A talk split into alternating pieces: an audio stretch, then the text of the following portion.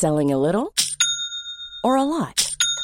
Shopify helps you do your thing however you cha-ching. Shopify is the global commerce platform that helps you sell at every stage of your business. From the launch your online shop stage to the first real life store stage, all the way to the did we just hit a million orders stage. Shopify is there to help you grow. Shopify helps you turn browsers into buyers with the internet's best converting checkout. 36% better on average compared to other leading commerce platforms because businesses that grow grow with Shopify. Get a $1 per month trial period at shopify.com/work. shopify.com/work.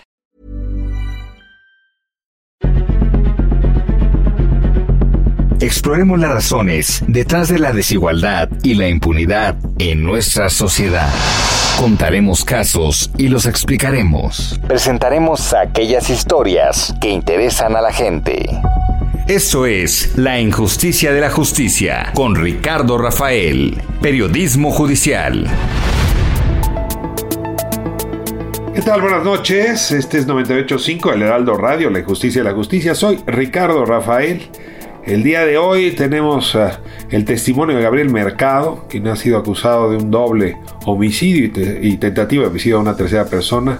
De alguna manera él reconoce haber cometido estos delitos y hoy vamos a hablar más bien de las penas que son justas e injustas, de la vida en prisión y del panorama de la reinserción para estas personas testimonio honesto, sincero, doloroso.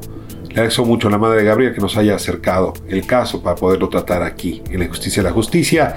Y tengo a Ita Liciani, también abogada penalista, que siempre nos ayuda a descifrar estos uh, acertijos, estas paradojas de la justicia, con mucha inteligencia y mucho conocimiento. Arrancamos. Esto es la injusticia de la eh, justicia. Le doy la bienvenida a Gabriel Mercado. Gabriel Mercado Tepichín nos uh, llama desde Santiaguito, en Almoloya de Juárez. Eh, es uh, una persona que fue recluida, argumenta, pues como muchos de los casos que revisamos en este programa, por razones injustas y a través de fabricación de pruebas y vulneración de procesos. Y bueno, pues esto que la teoría suena espantoso, cuando oímos el testimonio, el testimonio de la gente de carne y hueso, en alcanzamos a dimensionar de qué está hecho estas fallas de la, de la justicia mexicana. Así es que, sin más, le doy la bienvenida a Gabriel, que nos escribió una carta pues muy fuerte, muy conmovedora y que nos lleva a esta entrevista para que esos argumentos de la carta los comparta con usted directamente. Gabriel, bienvenido al 98.5 de Lealdo Radio. Muchísimas gracias. Muchísimas gracias. Gracias por la invitación y gracias que pues voltearon a ver la carta, porque sí, efectivamente no es cualquier cosa estar acá adentro. ¿Por qué decidió escribirnos la carta, Gabriel? Bueno, todo nace a partir de una videoconferencia que se lleva a cabo que nos permitieron asistir y me entrevisté con Ricardo Rafael y planteó el punto de, de cómo es la injusticia de la justicia, cómo funciona el sistema penal mexicano. Entonces muy amablemente nos invitó a escribir a su correo, lo hice y plasmé pues cómo, cómo se dieron las situaciones en mi, en mi proceso legal, todas las anomalías que hubo y cómo, y, lo comentaba en la carta, cómo es que el, el rico y poderoso hizo valer su status quo porque me dan una sentencia que nada que ver con, o sea, me dan una sentencia como si fuera una, como si yo hubiera sido un sicario, como si hubiera sido una persona que se dedica a esto. En efecto, tuve la oportunidad, Gabriel, de, de dar esa charla, pues que será, ya hace como tres meses que me invitaron, y pues ah, le, le agradezco mucho que haya de esa charla derivado esta carta dirigida a mi persona. Para precisarle, soy Ricardo Rafael, así es que le doy la bienvenida al programa. Ah, Oiga, Gabriel, déjeme arrancar eh, pues con el origen, ¿no? Eh, usted tenía 23 años, acaba de terminar la carrera de biología y de pronto le cae encima el aparato de justicia. Minuto a minuto, ¿cómo ocurrió esa detención y con qué argumentos lo procesaron? Pues todo ocurre un 23 de mayo de hace ya casi 11 años. Había ido por una situación de divorcio, una, el manejo de una pensión con el abogado de mi ex esposa. las cosas se salieron de control. Y digo se salieron de control porque dicen los testigos, las personas que estaban ahí, que el abogado y yo empezamos a discutir, cosa que yo no recuerdo. Yo tengo en mi mente que estábamos platicando como nosotros ahorita. Pero dicen los testigos que ya estábamos a gritos y todo. Se salen las cosas de control. En algún momento se suscita una pelea que termina pues con la lamentable muerte de, de dos personas. ¿Cómo ocurrió? No lo sé. Ya este, he recibido tratamiento psiquiátrico y psicológico aquí adentro y ya me dijeron, no te preocupes, muy, posible jamás, muy posiblemente jamás lo recuerdes. o sea, usted tiene bloqueada la escena. Sí, de hecho tengo recuerdos como, o sea, como que están empalmados. Por ejemplo, yo recuerdo a uno de los abogados en traje negro y no, en realidad ellos iban como de ropa un poco más casual. Entonces, sí son cosas ¿Quiénes que... ¿Quiénes fallecieron ahí, Gabriel? Eh, ¿Digo los nombres? No, pues eh, dígame, son los abogados de la contraparte, el abogado de usted. Este... Uno, uno, era el, el, abogado de mi ex esposa. Todo comenzó por un por un problema de divorcio. Sí. O sea, todo se suscitó a partir de esa situación. ¿Pero eso es dentro de los tribunales, este pleito? Um, es que el proceso fue muy largo, en realidad todo el proceso legal del No, pero la, la muerte de estas personas, ¿dónde ocurrió? Ah, no, ocurrió en el despacho jurídico de ellos. O sea, dentro del un... despacho estaban ustedes hablando, usted, su abogado y el abogado de su no, esposa. Yo, su esposa no estaba No, presente. yo no tenía abogado. Ah, ¿era usted? No, o sea, nada más fue el abogado de ella conmigo. Muy bien. Más Estaban los dos solos. Ajá. Y de pronto Entonces- apareció muerto el abogado de ella. Eh, sí, bueno, no sé si... Es que no puedo decir si apareció muerto porque no sé qué exactamente pasó. Bueno, pero, cuando pero, yo pero reacciono... supongo que hay un acta de defunción, ¿no? Supongo Ah, que hay sí. testigos que pueden decirle que apareció muerto. Eh, sí, Y eso esos, sí ocurrió. ¿Y esos testigos qué dicen? Eh, que hubo un pleito, que usted sacó un arma, que el abogado se pegó con la cabeza, o qué, qué es lo que dicen esos testigos. Pues sí, los testigos argumentan que yo los ataqué con un cuchillo. Que dicho sea de paso, y es ahí donde quiero resaltar la tergiversión, sí llevaba un cuchillo, pero no por otra cosa, sino que soy artesano. Bueno, sigo siendo artesano. Solo que por obvias razones ya no trabajo con cuchillos. Pero usted estudiaba biología, usted estaba trabajando como biólogo. Ajá, o sea, yo estaba, acababa de terminar de biología. Estaba trabajando de dos cosas, como bailarín de la compañía estatal de danza y como artesano. O sea, así, pagué mi universidad. ¿Y ese, esa herramienta de trabajo fue la, la que se utilizó para eh, quitarle la vida al abogado de su esposa? Sí. Ya. Y bueno, no todo hay, apunta que sí. sí. Ahora, no hay memoria de lo ocurrido. ¿Usted en qué momento pierde la memoria?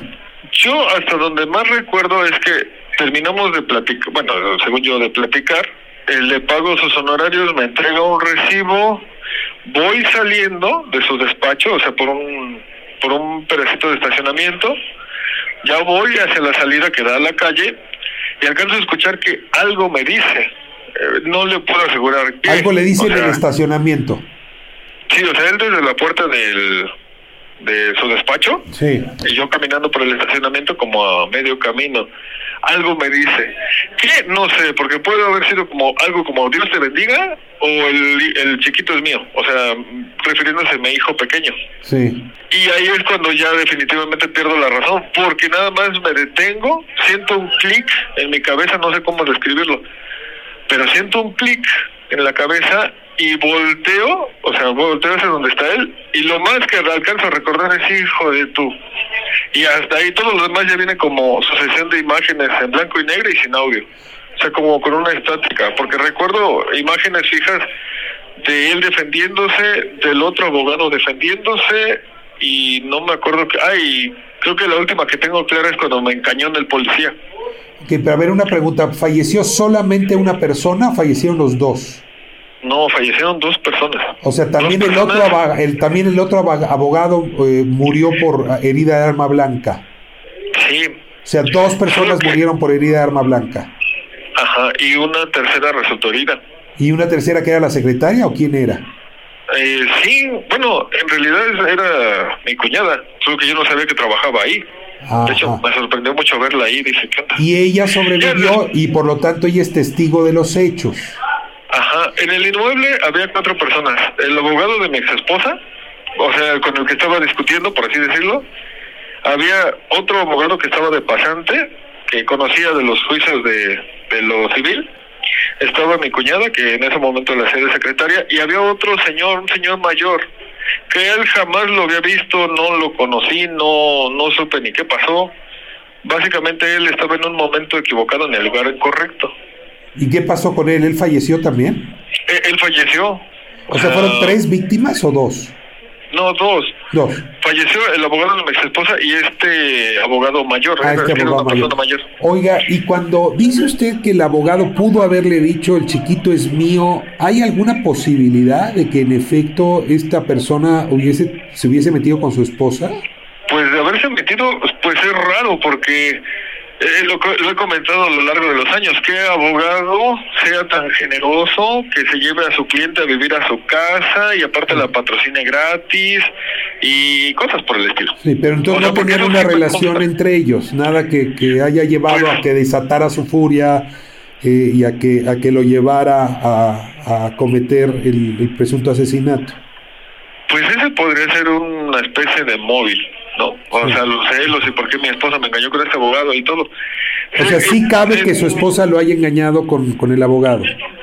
Pues muy posiblemente sí, porque a lo largo del juicio oral, cuando se fueron presentando las pruebas y se fue sacando que hasta él ya se había hecho la vasectomía y cosas por el estilo, la esposa de él decide abandonar el, el, el caso, o sea, se va, ya no le interesa lo que pasó con su difunto marido.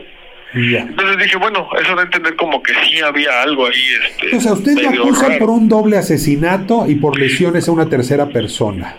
Mm, no lesiones, maestro, tentativa de homicidio. Tentativa de homicidio. ¿Y le dan cuántos años en primera instancia por la En sentencia? primera instancia, 163 años, 6 meses. Ya. O sea, sentencia de por vida, pues. Sí, básicamente. Y luego esta sentencia fue, se redujo. Eh, ¿Por qué razones la redujo en segunda instancia los, el, el tribunal? Y argumentan, y eso es algo que no entiendo cómo funciona, cuando es en el Tribunal de Alzada, en lo de apelación, argumentan que me van a quitar, porque me pidieron para el primer occiso, para el abogado de mi ex esposa, premeditación, alevosía y ventaja. Ah, Para el señor mayor me dan nada más alevo- alevosía y ventaja. Y para la tentativa de homicidio de la secretaria, tentativa este alevosía y ventaja. Me quitan la premeditación y la alevosía cuando a lo largo del juicio se descubre que yo no tuve abogado defensor durante la durante el primer interrogatorio del Ministerio Público. sí. Entonces dicen, bueno, usted no tuvo abogado defensor. Ok, le vamos a quitar la premeditación y la alevosía. Pero la me la ventaja. Esa es la negociación. Ajá, bueno, no negociación porque en realidad no sé cómo, cómo, ¿Cómo, se manejó. O, la audiencia ocurrió sin que yo estuviera presente.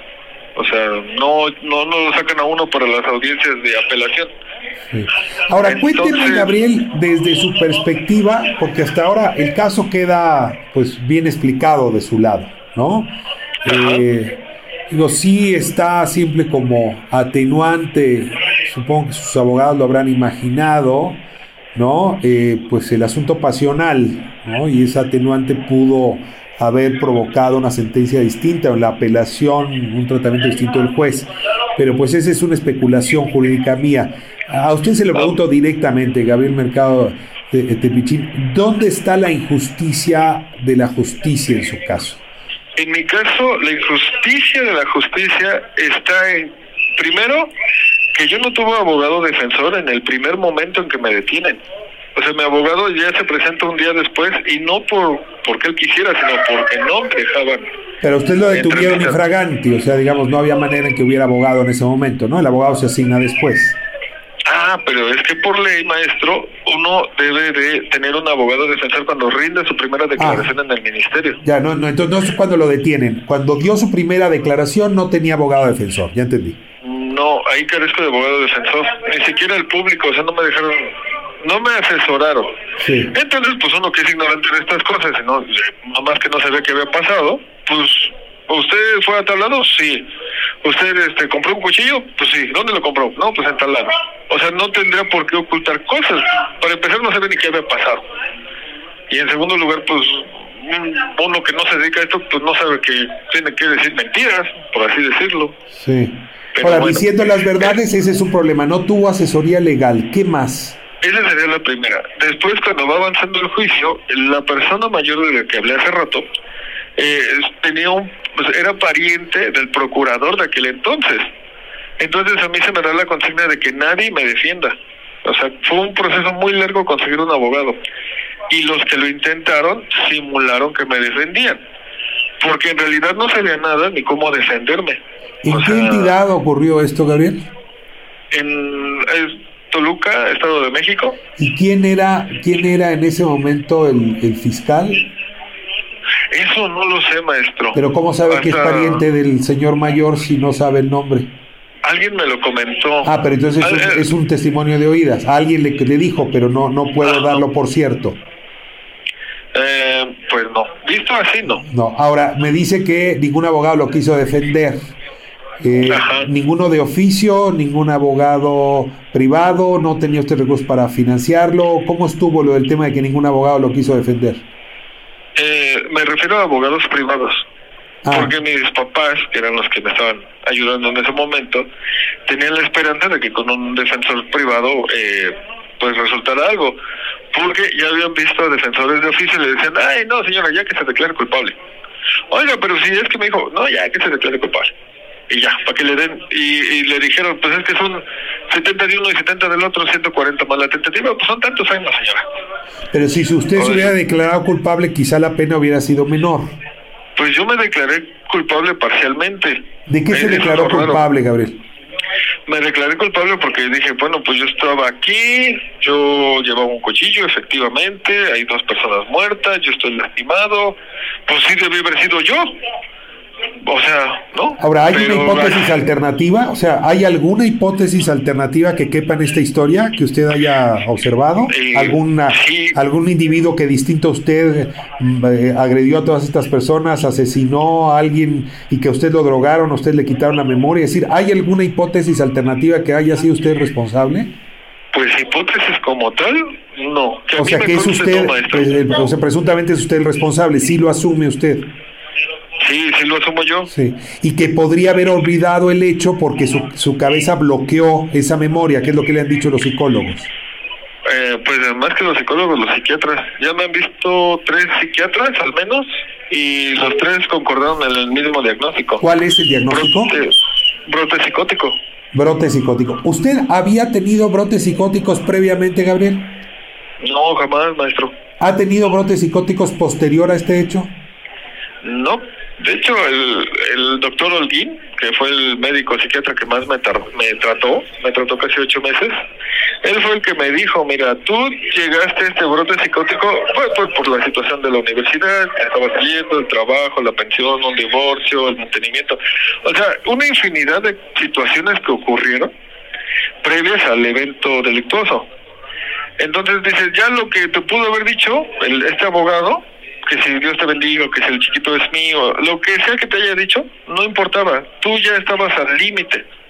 Cualquier cosa te iba a detonar. A ver, Gabriel, déjeme, déjeme moverme a otro tema que a mí me, me llama la atención, aunque así son nuestras leyes. Eh, yo no, no puedo hacer aquí una tabla comparativa, pero un eh, delito como el que usted cometió, eh, pues a lo mejor en otros países alcanza eh, la cadena perpetua, ¿no? Que es realmente lo que le dieron. Eh, en otras ocasiones, pues dada la edad que usted tenía, quizá le habrían dado pues años eh, importantes que le habrían arrebatado la libertad, pero le habrían liberado pues al cabo de 20 años, que esa es la pena promedio en la mayoría de los sistemas judiciales del mundo, carcelarios. Yo, yo, le pregunto si aquí estamos más bien pues ante una pena excesiva y, la verdad es que no, no tendría más elementos que los que usted me aporte para definir qué es una pena excesiva y si un doble homicidio y la tentativa o las lesiones a la tercera persona ameritan o no, y no olvídese, 163, 63 años que dada su edad, pues sí, casi, casi es cadena perpetua. Pues, pues sí, casi. Pero no entiendo cuál es la pregunta, maestro. Si no es excesiva la pena. Mm, pues es que en cuanto podríamos valorar la vida de una persona. O sea, yo también me pongo en la situación de las personas, de los obsesos, y pues yo también pediría una pena así.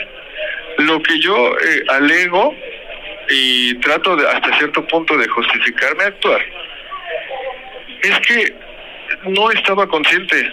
O sea, si yo hubiera perpetrado el delito en plena conciencia, digo, ok, con mi pan me lo como. Pero hay la atenuante de que sufrí un brote psicótico, de que no estaba consciente en el momento en que se presentaron las situaciones. Entonces, no puede, durante el juicio ni siquiera podía alegar. ¿Y cómo pasaron los hechos? Pues no sé, o sea... Ahora, esa es la atenuante a la que me refería un momento. Usted lo llama brote psicótico, la ley, digamos, puede prever que en efecto, tratándose de asuntos pasionales, eh, pues se asume como atenuante. Y, aquí es donde vuelvo a hacer la pregunta si la pena es proporcional al delito cometido según su punto de vista. Según mi punto de vista, no. O sea, legalmente está todo justificado para que esté ese resultado, legalmente. Pero ya he visto a la luz de, si se hubiera presentado un dictamen psiquiátrico, si se hubiera aportado más pruebas a mi favor en ese aspecto, la sentencia sería muy muy distinta. De hecho, en algún momento los mismos técnicos del centro me han comentado, es que tú ni siquiera debiste pisar la cárcel. Tú tendrías que estar en una institución psiquiátrica al cuidado de tus papás y todo.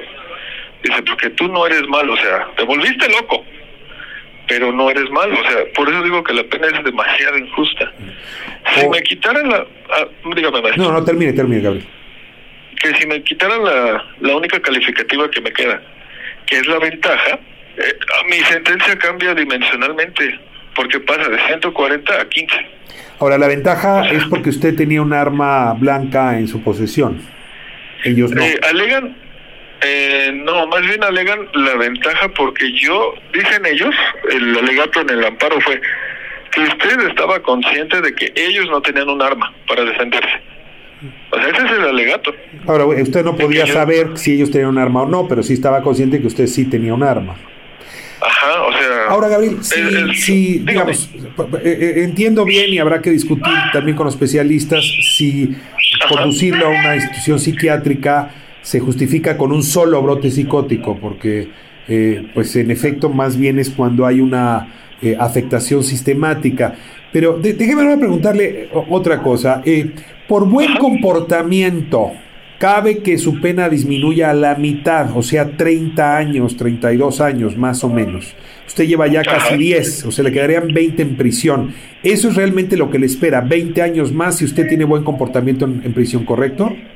Sí, 25 en realidad, maestro. Le quedan 25. 25 por delante. Y cuénteme, para cerrar, ¿cómo está haciendo su vida en prisión? Es decir, ahora sabiendo que es tan largo lo que le espera, ¿Cómo es su, vida cotidiana en prisión? ¿Qué, ¿En qué lo ha transformado? ¿Quién es hoy eh, Gabriel Mercado?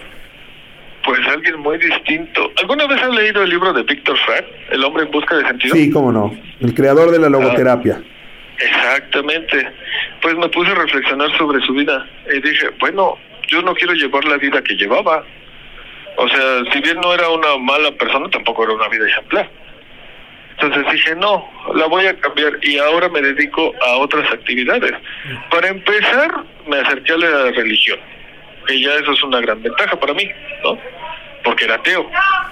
Y después empecé a tratar de ayudar a mis compañeros. O sea, primero ayudarme a mí, a abrirme, darme oportunidad, apertura. Ahorita hago cosas muy distintas. Estoy estudiando otra vez la universidad, que se acaba de abrir hace unos 15 días y trato de realizar actividades distintas, o sea, ni siquiera pensar y decir, ah, pues ahora que salga voy a hacer esto. Dije, no, porque muy posiblemente no salga. Entonces voy a tratar de llevar una vida honesta, recta, ejemplar aquí adentro. Trato de motivar a la gente. También a mi familia, porque no se cree. No, ha sido fácil. Es muy pesado. También pues, le, ofrezco, en un momento más vamos a tener un abogado penalista para revisar cada uno de los temas relativos a su caso, de tal manera que la audiencia y usted mismo tenga distintas perspectivas. Yo, yo lo que le agradezco mucho es la honestidad de su carta, el que nos haya buscado y la honestidad que se vuelve a demostrar en esta conversación alguien que es honesto como usted lo es, pues claramente ha logrado, digamos, abordar su caso con la, profundidad ¿no? y con la revisión necesaria. Ojalá y el sistema judicial mexicano pues y sobre todo ahora con la ley de ejecuciones, pudiese ser sensible a, eh, eh, estos, a, estos cambios ¿no? en la personalidad, a estas reflexiones que se hacen las personas privadas de la libertad. Le agradezco que nos comparta aquí su testimonio, le envío un abrazo hasta Santiaguito Almoloya de Juárez y desde luego pues también a las víctimas de este caso y a sus familiares que como decía usted pues uh, sufrieron también lo indecible. Hasta muy pronto Gabriel, muchas gracias. Muchas gracias,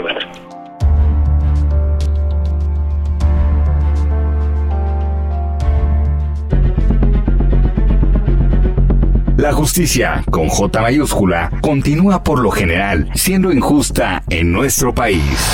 Esto es La injusticia de la justicia con Ricardo Rafael.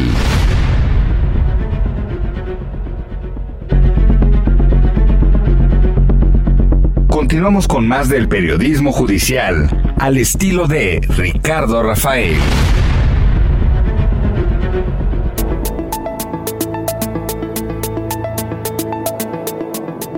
Estamos de vuelta en la justicia de la justicia 98.5 el Heraldo Radio. Acabamos de escuchar pues este testimonio muy fuerte de Gabriel Mercado, ¿no? Eh, de alguna manera está sentenciado y pareciera haber bases ah, respecto a su sentencia. Pero a pesar de que en la justicia hay un día en que se dejan de litigar los asuntos, la verdad es que pues el derecho, ¿no? el periodismo, las ciencias penales pueden seguir escudriñando en los asuntos. Déjeme decirlo así, no, no hay una última instancia en la reflexión sobre los asuntos eh, de carácter ah, delictivo, penal o en general, ¿no? de, las faltas ah, respecto al derecho. Y para reflexionar sobre este testimonio, la verdad, le vuelvo a pedir a Itali Gianni que nos acompañe. Ella es abogada penalista, ella es titular de la boutique legal Ciani y Asociados, además pues es maestra en criminología y política criminal, catedrática del NACIP de la UNAM, y la se nos ha vuelto cliente muy frecuente aquí en la justicia por la claridad con la que explica y también porque tiene el corazón bien puesto en las causas que importan. Así que te agradezco muchísimo, Itali, que estés hoy con nosotros. Gracias por atender este llamado. Mi queridísimo Ricardo Rafael, siempre es un placer este y acudo pero corriendo a tu llamado porque me encanta charlar y sabes que disfruto muchísimo estar en tu espacio. Muchas gracias. Pues uh, ya escuchaste tú a Gabriel, ¿no? Él no niega la posibilidad de haber cometido ese delito, digamos, ese doble homicidio, ¿no? Y también lesiones o tentativa de homicidio para una tercera persona. Habla de que esto habría ocurrido en un brote psicótico, pues ligado a, quizá al tema de celos. Él dice que antes nunca había tenido un brote así, después tampoco. Le dieron una cantidad de años enormes, cadena perpetua. Eh, luego le redujeron un poco, pero pues a final de cuentas no, no, no es fácil suponer que va a salir eh, joven de, esta, de este tránsito por la cárcel. Y luego él tiene un litigio sobre pues, los derechos que tienen las personas en prisión, ¿no? Entonces yo la verdad no quisiera eh, abundar, ya tú escuchaste la entrevista, lo escuchó la audiencia, literalmente pongo en tu cancha el, el, testimonio y te ruego una reacción pues que nos ayude a, a tener opinión respecto a ella? Pues mira, primero debo decir que es un relato fascinante, yo disfruté mucho escucharlo, pero me llama algo mucho la atención y es la brutal honestidad con la que Gabriel habla. Es decir, no es poco común que en algunos asuntos, pues el imputado o el acusado eh, diga desconocer lo que sucedió la clásica de no me acuerdo, no sé qué pasó, ¿no? Como una estrategia defensiva para no confesar el crimen. Sin embargo, creo que en la voz de Gabriel escuchamos eh, una contradicción, una angustia incluso en su voz, de que de verdad él no recuerda lo sucedido. Y bueno, él mismo nos ilustraba con estas evaluaciones psiquiátricas que le han hecho en internamiento y que en efecto pareciera que hay una condición eh, médica que fue lo que efectivamente genera que él no pueda recordar lo sucedido. Y entonces, querido Ricardo Rafael, pierde un poco de sentido la pena draconiana que está cumpliendo, porque la esencia, un poco, digamos, la finalidad de la prisión hoy es la reinserción, y la reinserción se basa en justamente lograr que la persona que ha cometido un delito y que de alguna forma ha sido eh, pues excluida, digamos, de círculos eh, de, de la sociedad, pues a través de la prisión pueda reinsertarse de una forma efectiva. Esa es la finalidad, digamos, romántica y filosófica, ¿no? Aunque sabemos que no siempre se cumple, pero cuando una persona no recuerda lo sucedido, ¿qué expectativa puede haber de una reinserción que además, eh, por el número de años, no tiene prácticamente ninguna posibilidad hoy de volver a ver la luz de la calle, ¿no? Entonces, sí es eh, una historia que me atrapó y que mira que tengo experiencia en materia penal y nunca había escuchado a una persona con tanta honestidad sentenciada, incluso me llamó la atención cuando le preguntas, bueno, ¿y crees que tu pena es justa? Y dice, bueno, es que si yo me pongo del lado de los familiares, de las personas que dicen que maté, yo hubiera pedido esto y más. Creo que habla de una brutal honestidad de su parte, ¿no? Y creo que no es fácil y eso hay que reconocérselo mucho. Déjame recorrer algunas dudas que me dejó Gabriel en su, en su reflexión. Eh, tú dices, le creo cuando dice que fue un brote psicótico y que no hay memoria. Y pues sí, se escucha mucho hablar en psiquiatría de estos eventos tan dramáticos donde el cerebro se protege eh, olvidándolos. Ahora, eh, dando por cierto, vamos a, vamos a suponer y dar por cierto lo que dice Gabriel, podría también ser una estratagema, pero déjame darlo por cierto eso no tendría por qué conducirlo a una reclusión en una prisión distinta, ¿no? O sea, pienso en Cebarazzi, por ejemplo, que son estos centros de reclusión donde están personas con alguna discapacidad mental o, o incluso él pedía una clínica, ¿no? Psiquiátrica, en fin.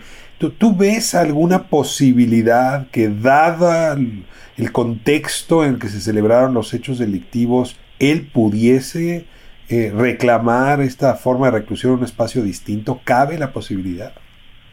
Mira, todo dependería del tiempo. Según entiendo, él lleva 11 años eh, recluido y estoy segura, ya eh, él mismo habla del juicio oral y que interpusieron un recurso de apelación. Después de la sentencia de alzada de la apelación, hay una última posibilidad que es el juicio de amparo directo, para el cual eh, hoy hay ocho años para su interposición. Entonces, si él estuviera dentro de esos ocho años y no ha sido interpuesto, desde luego tendría la probabilidad de pelear en esta eh, última vía alguna modificación a su pena. Y aquí viene lo interesante, porque eh, el delito debe reunir cuatro características. Eh, tiene que ser una conducta que además sea típica, antijurídica y culpable, decimos los penalistas. Pero hay ciertas eh, causas que pueden ir excluyendo alguno de estos elementos y que entonces el delito no sea delito y tenga una consecuencia diferente.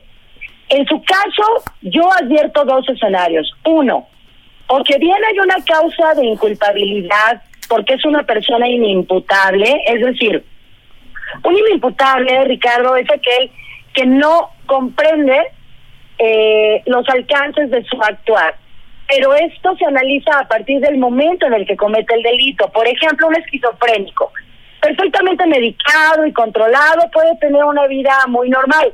Pero si dentro del brote de la esquizofrenia cometiera algún delito, por ejemplo, matar a una persona, se dice que es inimputable porque en ese momento no alcanzaba a comprender las consecuencias de su actuar.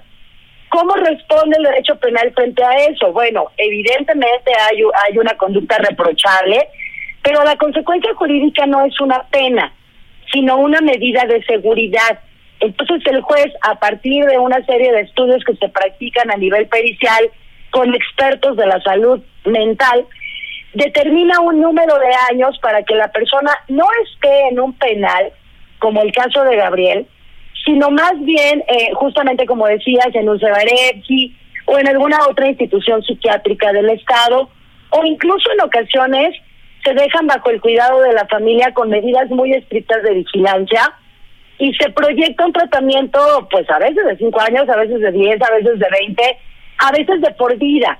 Y el tratamiento puede ir admitiendo ciertas revisiones para ver cómo está la persona. Lo que hay detrás de esto es priorizar la salud de la persona porque está claro que es una, una persona enferma y que eh, necesita un tratamiento médico, pero además resguardarlo de sí mismo y, y para los demás, porque puede implicar un peligro. Ahora, Gabel, aclara que fue un brote psicótico en su vida y nunca se ha repetido. Veo muy complicado que un, un médico o un perito pudiese dictaminar alguna circunstancia similar, déjame plantearlo como tú lo haces, a la esquizofrenia.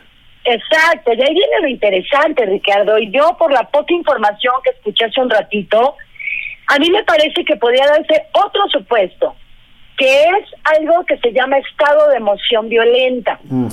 El estado de emoción violenta es un estado transitorio de inimputabilidad que creo que es justamente podría ser el caso de Gabriel, es decir, una persona que no, no está diagnosticado con ninguna enfermedad mental, él simplemente tuvo un brote psicótico derivado de un disparador que lo hace actuar de esa manera, que en este caso es esto que él contaba, que el abogado al final le dice, o Dios te bendiga, o el chiquito es tuyo, o cualquier cosa que le haya dicho es lo que dispara esa reacción.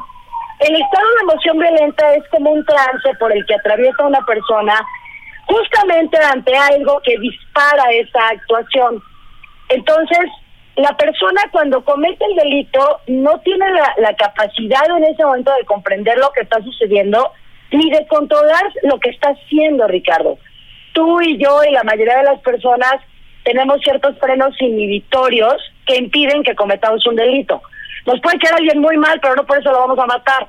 Podemos tener una apuración económica, pero no por eso vamos a asaltar a una persona que vaya pasando en la calle. Esos son los frenos inhibitorios que la mayoría de las personas tenemos. Y estoy segura que él los tiene porque en toda su vida se ha conducido apegado a la ley. Pero hay algo que dispara en él ese brote psicótico y comete el delito y también es así que no lo recuerda. ¿Cuál es la diferencia? Que en un estado de emoción violenta, o directamente, esto depende mucho de, de las codificaciones penales de los estados, o directamente no hay delito, o el delito tiene una pena muy disminuida, eh, a veces hasta una cuarta parte, por ejemplo, ¿no? Entonces, a mí me da la impresión, un poco para concluir el análisis jurídico penal, que probablemente tuvo una mala estrategia defensiva, porque esto se tiene que acreditar pericialmente, si no sería muy sencillo, ¿no? Para cualquier persona afirmar, entré en un estado de emoción violenta, ¿no? y ahorita, por, el tiempo que ha pasado, sería interesante ver si hay posibilidades de plantear un amparo y ver la posibilidad de que esto pudiera pelearse, ¿no? Ahora, Itali, estamos en 98.5 del Heraldo Radio, la justicia, de la justicia, hablando con Itali Ciani, abogada penalista, sobre este caso eh, de Gabriel Mercado, que por cierto nos llegó porque nos escribió y nos pidió relatar su caso. Y pues si bien, eh, a diferencia de muchos otros, Italy, donde pues lo que vamos revisando son las fallas de la, del aparato de justicia, aquí estamos pues ante un testimonio que como el propio imputado advierte, eh, reconoce que la culpa impuesta no es algo de lo que pudiese haberse escapado, en realidad su litigio es sobre la reinserción y también sobre la posibilidad de que esta ocurra pues antes de lo previsto. Te tengo un par de preguntas más, Itali, sobre este asunto. Eh, yo me acuerdo eh, en mis épocas de estudiante de Derecho eh, que en la clase de Derecho Penal nos hablaban de, como atenuante la, la, infidelidad, ¿no? O sea, cuando la mujer o el marido cachaban en infidelidad a la pareja, eh, eso se podía funcionar como atenuante. Yo no sé si eso exista todavía o tiene que ver con este estado emocional alterado al que mencionabas, que abarca, entre otras cosas, esta circunstancia, y si esas atenuantes se pueden todavía litigar. No, esto ya, ya no opera hace muchos años este, no quiero evidenciar tu edad, pero hace muchos años ya no funciona así. estudié, estudié Derecho entre 1987 y 1991, así es que tú dirás. No tiene tanto, pero mira, el derecho Gracias, me acabas de salvar el pellejo y las arrugas. Los legisladores son muy creativos y todo el tiempo están moviendo la ley. Y no, querido Ricardo, eh, esto más bien lo que te da es la explicación, lo que llamamos el móvil del delito, ¿no? Este, cuando una persona priva de la vida a otra, pues no es una casualidad, normalmente hay una razón. se resistió al asalto, era una venganza, estaba enojado por una infidelidad, pero eso es el móvil, lo que te ayuda a explicar por qué se cometió el delito. Ahora, la emoción violenta, lo cierto es que para efectos prácticos sí opera como una atenuante, ¿no? Por ejemplo, en la Ciudad de México eh, se suele sancionar un homicidio con una pena más o menos de dos a cinco años si se acredita la emoción violenta. Y por ejemplo, en casos de feminicidio incluso, esto se ha ido exceptuando en el Estado de México, tú no puedes alegar emoción violenta en un feminicidio, porque muchos años las estrategias defensivas fueron que el marido mató a la mujer porque se volvió loco, porque descubrió que le ponía el cuerno.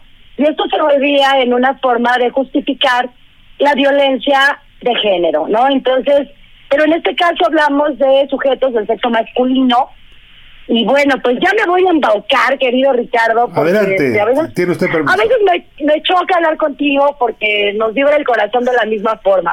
Mira, yo te ofrezco eh, con todo mi cariño y toda la pasión con la que yo trabajo, revisar el asunto de Gabriel en la boutique legal Ciani y Asociados de manera totalmente gratuita y si encontramos alguna alternativa, llevarlo como un asunto pro bono y dar la última batalla si es que el tiempo todavía nos lo permite. No, me, me, conmueve mucho oírte. La verdad es que creo que el que se va a ver sorprendido es el propio Gabriel, la audiencia. Eh, ya, ya, ya habrá entonces ocasión de darle seguimiento. Me, me conmueves mucho, Itali. déjame, eh, en esta misma lógica, eh, nada más ir a, un último argumento, que para mí es uno de los principales. En algún momento me, me permití hacer un comparativo de las penas impuestas por otros sistemas judiciales respecto al nuestro, otros sistemas penales. Y me quedé con la convicción de que en México tenemos eh, penas más elevadas que el promedio global. Eh, digamos, la, cadena perpetua, que es un poco lo que le, ocurre para efectos prácticos a Gabriel, pues se da en casos eh, muy extremos, ¿no? Y, luego, pues siempre hay beneficios que permiten que alguien cometió un delito a los 23 años o por lo menos a los 50 esté libre, ¿no? En fin, no, no, no, no, no quiero eh, eh, doblar demasiado el argumento, pero sí me, interesa tu, tu, perspectiva, un poco de derecho comparado, si, si no nos ganó la demagogia punitiva y tenemos demasiados años, yo no estoy diciendo que este crimen no, no, no los merezca, pero, pero no sé si en realidad no estamos exagerando con nuestro sistema punitivo. Totalmente, totalmente de acuerdo contigo. Eh, hoy lo que impera es un populismo punitivo y lo vemos en todas las campañas electorales.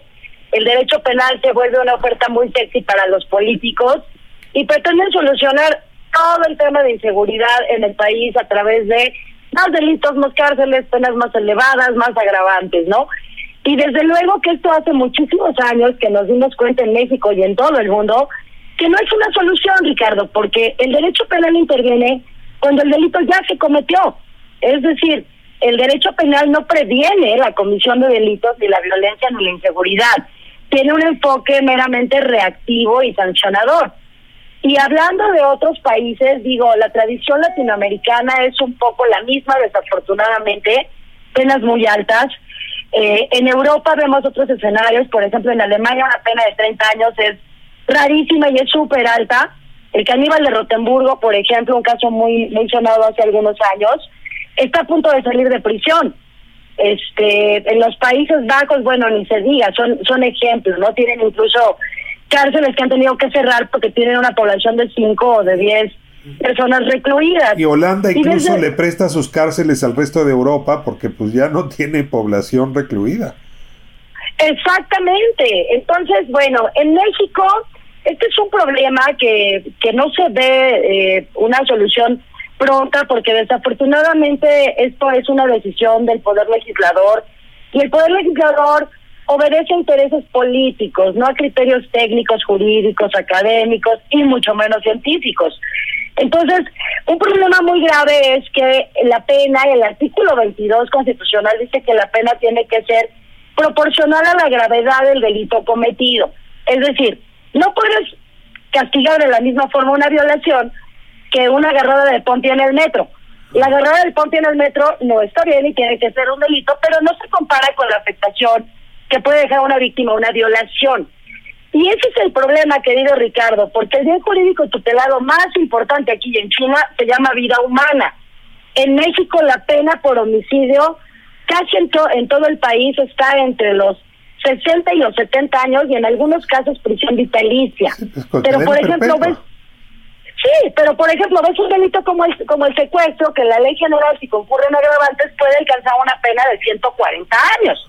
Entonces, ya no te queda muy claro si es más importante la libertad o la vida, ¿sabes? El aborto, el aborto tiene una pena más o menos promedio de uno a cuatro años de prisión.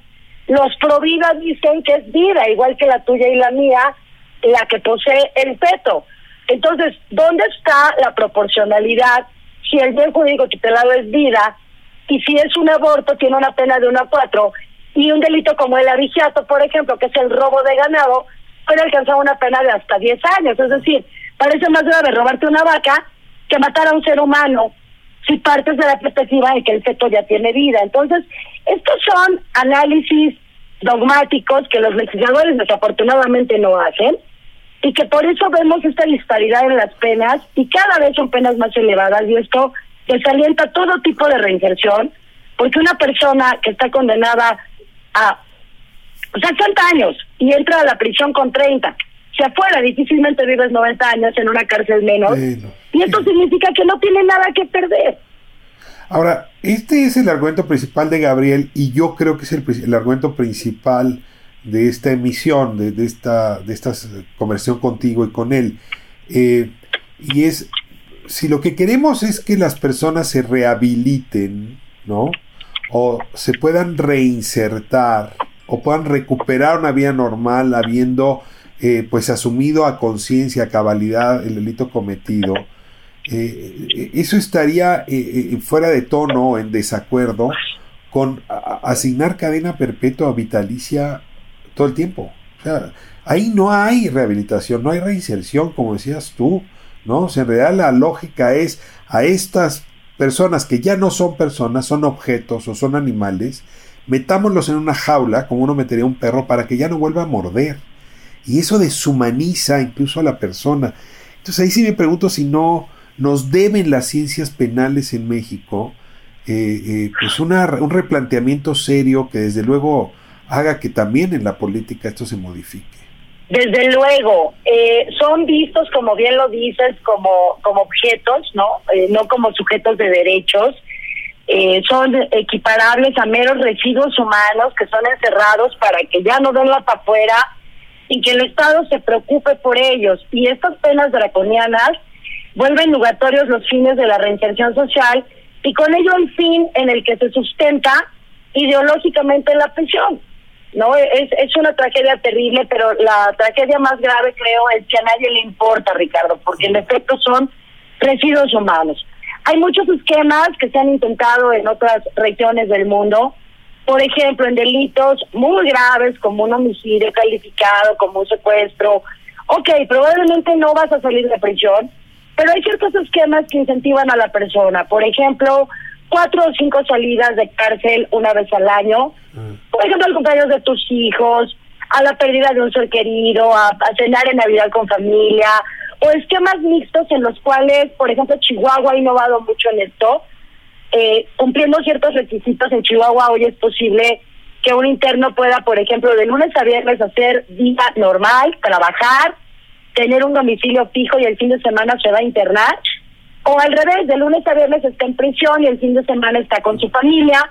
Y esos son esquemas que, que nos permitirían hacer muchísimo más y empezar a visualizar a las personas privadas de su libertad como lo que son seres humanos que su única sanción es privarlos de su libertad, no de muchos otros derechos, entre ellos su dignidad humana que se trastoca todos los días en todas las cárceles de este país. Pero bueno, vuelvo al punto. La decisión es política, no científica, y ahí está, ahí está el problema. Y Taliciani, no sabes cuánto te agradezco la generosidad de esta conversación. La verdad es que me quedo con más preguntas que respuestas y eso quiere decir que fue una muy buena clase la que nos acabas de dar. Gracias por estimular así la, la, reflexión ética, la reflexión jurídica y bueno, pues este caso creo que como muchos otros merecen seguirse analizando. Te abrazo muy fuerte y hasta muy pronto. Yo también, Ricardo, y por favor ayúdame a contactar a Gabriel, te lo ruego. Cuenta con eso, no sabes cuánto te lo voy a agradecer. Gracias. Muchas gracias. Bye.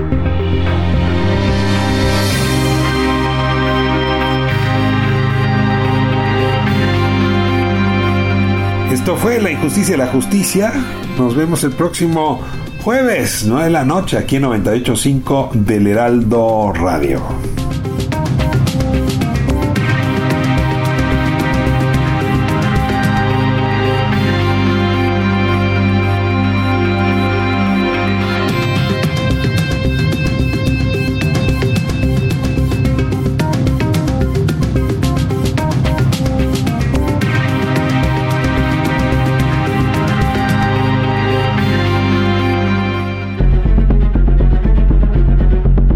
Aquí la injusticia de la justicia, con el periodista y escritor Ricardo Rafael.